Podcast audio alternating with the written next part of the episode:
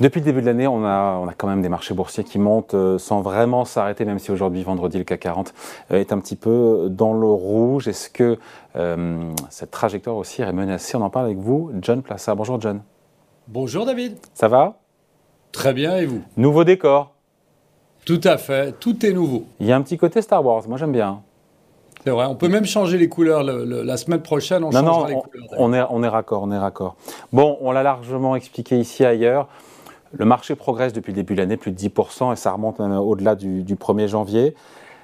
C'est toujours les mêmes arguments, encore une fois, pour justifier la hausse, euh, la désinflation peut-être des banques centrales, les marchés attendent en tout cas des banques centrales un peu moins dures cette année qu'elles ont été l'an dernier, euh, une récession qu'on semble pouvoir éviter, des résultats de société qu'on a eu là qui étaient plutôt bons. Il y a vraiment des arguments qui valident euh, ex post ce mouvement haussier depuis le début de l'année oui, je pense. Euh, vous savez, si vous regardez avec le, rétroviseur, alors c'est toujours plus facile, bien évidemment, mais on voit qu'il y a d'abord un rattrapage technique de l'année passée qui était une année catastrophique. On en a assez parlé tout au long de l'année.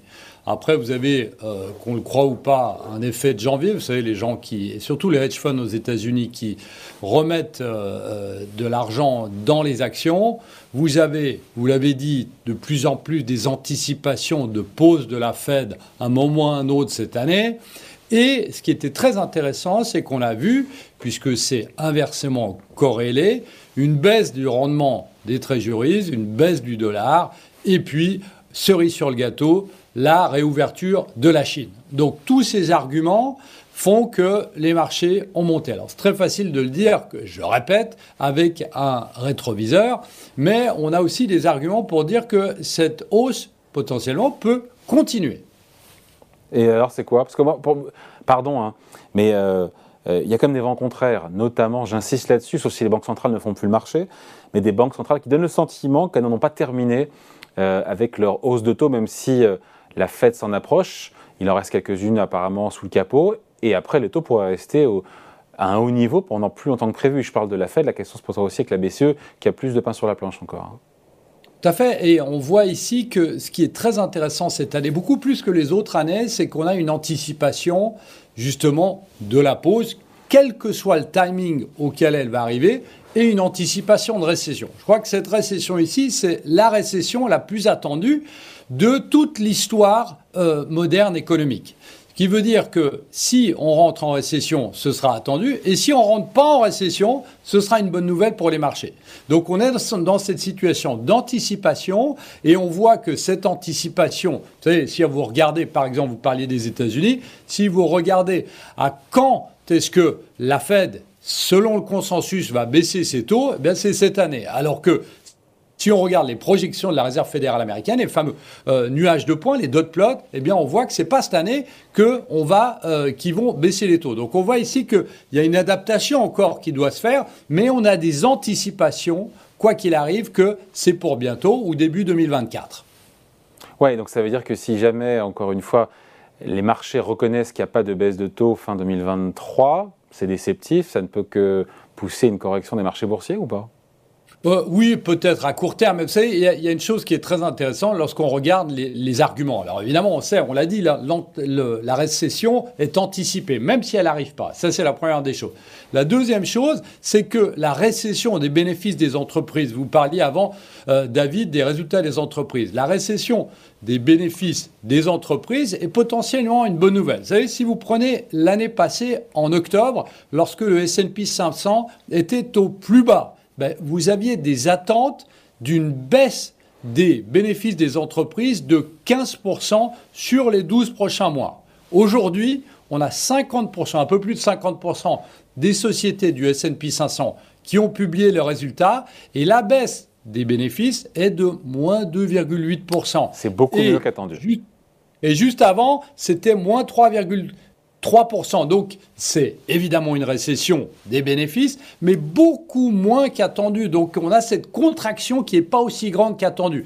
Et vous vous souvenez, David, l'année passée, tout le monde disait, eh bien, le coup de Jarnac va arriver de la part des entreprises, euh, notamment des, des mauvaises publications des entreprises qui ne sont en définitive pas si mauvaises que ça. Après, évidemment, vous avez l'argument dont on parle beaucoup, euh, c'est le redémarrage de la Chine qui pourrait être encore plus fort qu'attendu. C'est pas encore totalement anticipé.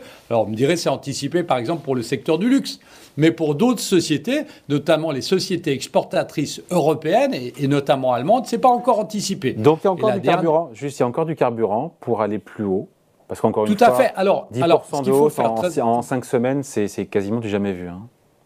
Tout à fait. Alors évidemment, on va avoir une respiration qui va arriver dans ces prochains jours, ces, ces prochaines semaines. C'est évident.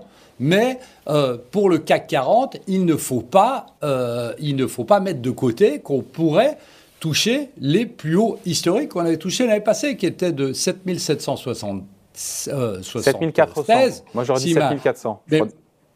Pardon? J'aurais plutôt dit 7400 et quelques. Bon, alors, 7400, on va très certainement les atteindre. Et puis, sur le S&P 500, c'est un peu plus compliqué, mais on peut évidemment progresser jusqu'à 4400. Ce qui veut dire que, évidemment, sur le court terme, c'est plus compliqué puisqu'on va avoir notamment, vous savez, euh, c'est les chiffres de l'inflation. Euh, vous imaginez bien que si les chiffres de l'inflation remontent un peu aux États-Unis, on va avoir encore plus de volatilité qu'actuellement et que les marchés peuvent consolider.